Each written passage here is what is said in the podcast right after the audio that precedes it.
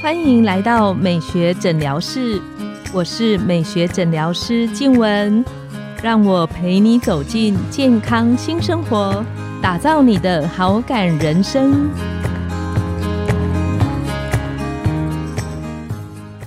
Hello，各位听众朋友们，大家好，我是你们的主持人静文，欢迎来到美学诊疗室，跟着黄医师聊健康，懂保养。各位听众们，不知道你们有没有晚上起来上厕所的经验？其实我个人很不喜欢晚上起来洗手间，因为不只是睡眠会被中断，而且呢，躺回去也不一定立刻可以睡着，还有可能增加半夜不小心跌倒的机会。但是我后来有时候跟朋友在闲聊，才发现，其实很多人晚上会有起来上洗手间的这个情形。如果是上一次还好。有时候听朋友分享，可能会起来上个两次啊、三次的时间，这一点我觉得其实是一个很重要的事情，应该要积极去想想有没有什么方法可以改善。今天我们邀请到林口长庚前高龄泌尿科的主任林友祥医师来跟大家分享什么叫做夜尿，夜尿可以改善吗？我们欢迎林友祥医师。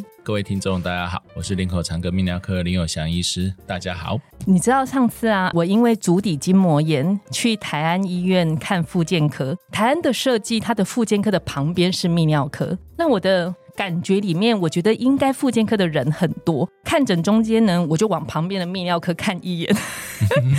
发现泌尿科门诊的人数大概是复健科的三倍。就整个诊间，我想说，怎么会有这么多人在看泌尿科？可以请有翔医师跟我们聊聊，就是什么叫做夜尿？为什么原因会造成这些夜尿的问题？夜尿的成因哈，其实有非常多哈。那像我们以泌尿科为主的话，我们会说，哎，可能一个病人有夜尿的情形，可能男生我们就跟他说，哎，你的可能射护腺肥大的一个问题。但实际上，夜尿的问题不仅仅只有射护腺肥大的问题哈。那有些睡眠的问题，其实如果你白天睡得太饱，有些人白天就是躺在那边给电视看哦，那个这种其实也是很不好。你当然白天已经睡饱饱，晚上当然睡眠深度那些都就是没有办法提高哈。那所以他晚上就很容易有。有一点杂讯，或者是膀胱有一点点感觉，他很容易就被叫醒啊。当然，有些病人他其实是因为睡眠呼吸中止症。我们都知道，老男人其实越来越容易有打鼾的现象。现在好像不用老人了，现在年轻人就会了。对对，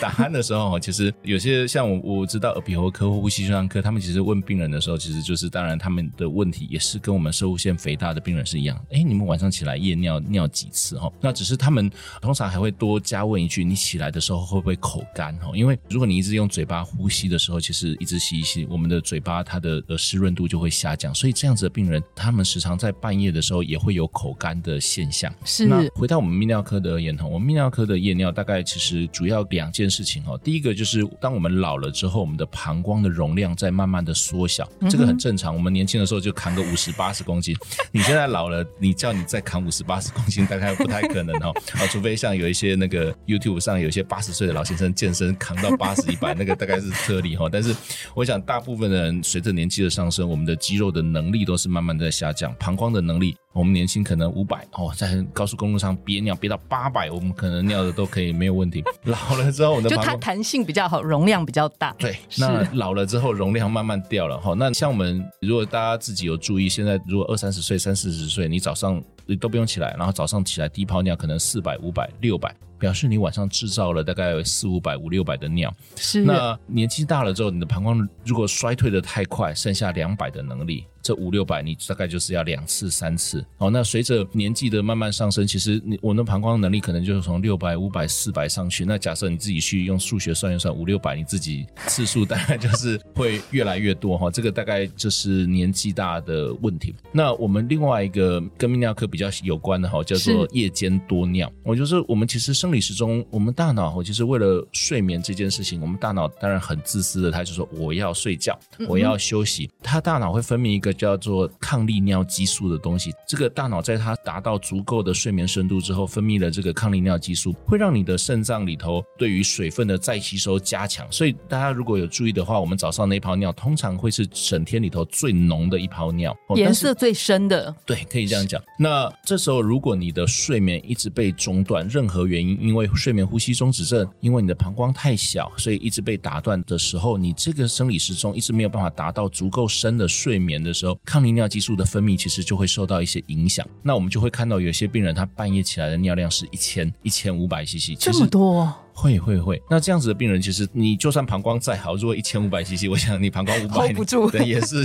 hold 不住的哈。所以，对我们大概晚上我们会特别去注重病人的尿量哈。你的总尿量如果太高，其实大概这个也是有一些药物，我们有一些抗利尿激素哈。当然，在使用这些抗利尿激素的口服药物之前，我们还是会希望病人说，你尽量就是白天不要躺在那边坐在沙发上给电视看哦，那个其实是很不好。那白天能够的话，多出去晒晒太阳，让大脑的眼睛感受到。阳光的刺激是那这样子的话，你古人所说的“日出而作，日落而息”，你的生理时钟达到一个好的一个生理时钟，你的大脑才有分泌抗利尿激素，让你的半夜的尿量下降。哦，我想这是第一个。那我们泌尿科的话，当然就是尽力去帮助病人维持他的膀胱的功能，他的不要膀胱的容量在掉的太快，大概是这样。那一般我们在说，就是晚上我是起来一次就算夜尿，还是几次以上它算夜尿？在泌尿科哈，就是你能够越少越好。但是呃，目前它主要是根据一个心脏科的研究，就是有关于有一些有心脏毛病的一些病人哈，他们做过研究，就是说如果夜尿超过两次以上，他们的有关于心血管方面的一些疾病，就是可能中风、心肌梗塞之类的这些死亡率会上升，大概在两次，他们所以切在两次。那所以目前泌尿科的定义大概还是以说，哎，你超过两次，大概就要需要比较积极的介入了哈。不过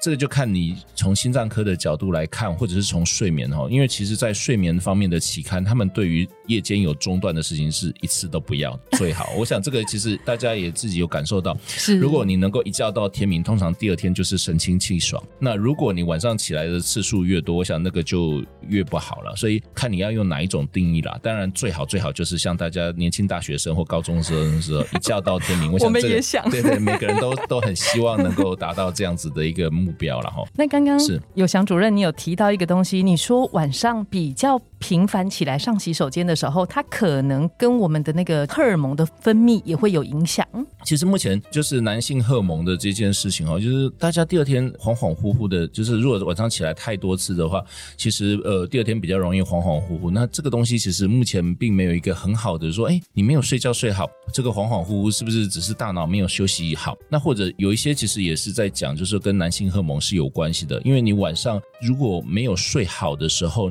你的男性荷尔蒙的分泌其实也会受到影响哈。那他们之前有人做过一个研究哈，就是可能抓一些二十岁的年轻大学生，或者是这样不太公平，二十岁也太小了。但是没有啊，二十岁其实他拿最好的人去做做做测试测试，然后可能就是在半夜去剥夺他们的睡眠，可能半夜中间去把他们叫醒，哦，就是让他们的睡眠一直被中断。那这样子的结果，其实最后都会发现他的男性荷尔蒙是显著的掉下来。所以晚上频繁的睡眠被中断。可能会影响到男性荷尔蒙的产生的分泌。是的，因为之前有一些大夜班的女生去上那个 Seven Eleven 或者是这些超商的这些大夜班或护理人员，基本上生殖能力大概都是会受到影响。这个大家都知道，这个是在女生展现是这样。那男生的话，因为没有这方面问题，但是男生其实会有，就是关于这些性荷尔蒙的分泌，其实是无论男女大概都是一样的。男生就是展现在精虫的产生跟男性荷尔蒙，女生大概就是月经。那女生如果生理时钟一直在打断。我想月经会乱，然后受孕率大概也是会下降。是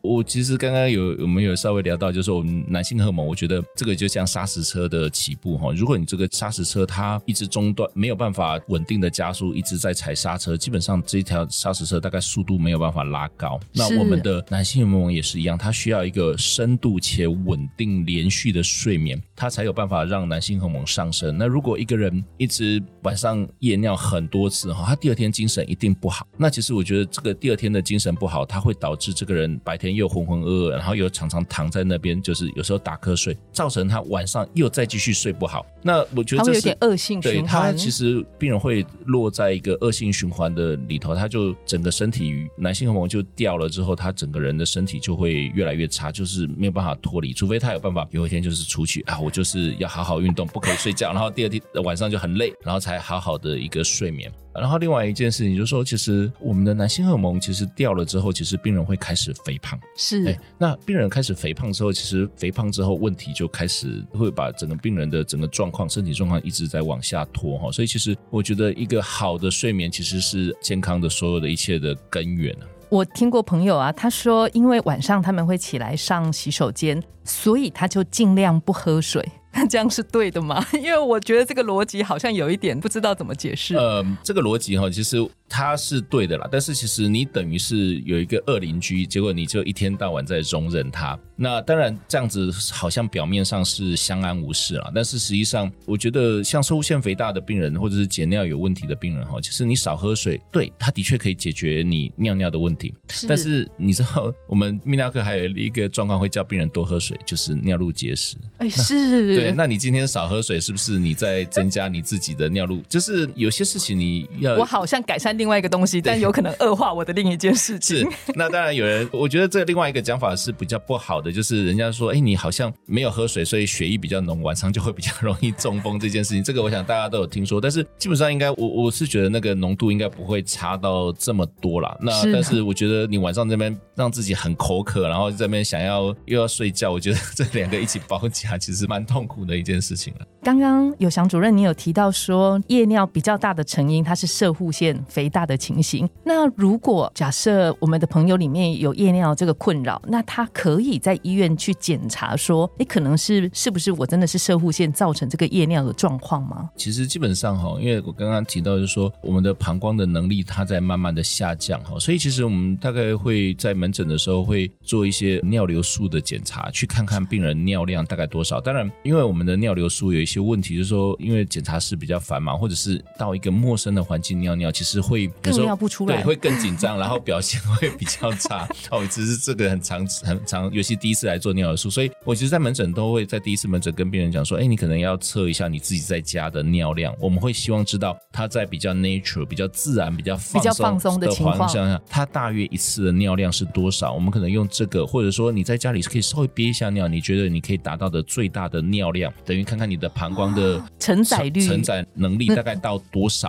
哦，那因为其实很多人然后，就是说，哎，我们不要憋尿，所以他们有尿就去尿。所以有时候病人哈，他明明膀胱可能有三百、四百的能力，但是因为网络这个传播的力量，他就是哎有尿不可以憋憋尿，然后他就只用就去上一百、一百五。那这种病人其实就很容易，虽然不多了，但是其实偶尔会碰到那种二十岁或十八九岁的，对，那他们真有遇过，对他就会一直跟你讲，哎呀，我有我不敢憋尿，我有尿就憋，然后但是我很频尿，我想说这个频尿大概是你自己造成的，是你稍微去憋一下，就是忍一下哈。你就过去，当然你如果尿稍微一忍，你膀胱会很痛很不舒服，你当然去把它解掉，那可能你真的要来看泌尿科。但是如果你稍微分散一下注意力，马上就过去，就云淡风轻忘了这件事情，我想这个就比较没有关系啊。我举一个，就是他们有些人然后会带爸爸妈妈来来看门诊，那可能爸爸妈妈八九十岁，可能已经有一点点失智，他已经不是很好啊。但是他们就说啊，可是我爸爸妈妈哦，他在打麻将的时候就坐在那边三四个小时都不用尿尿，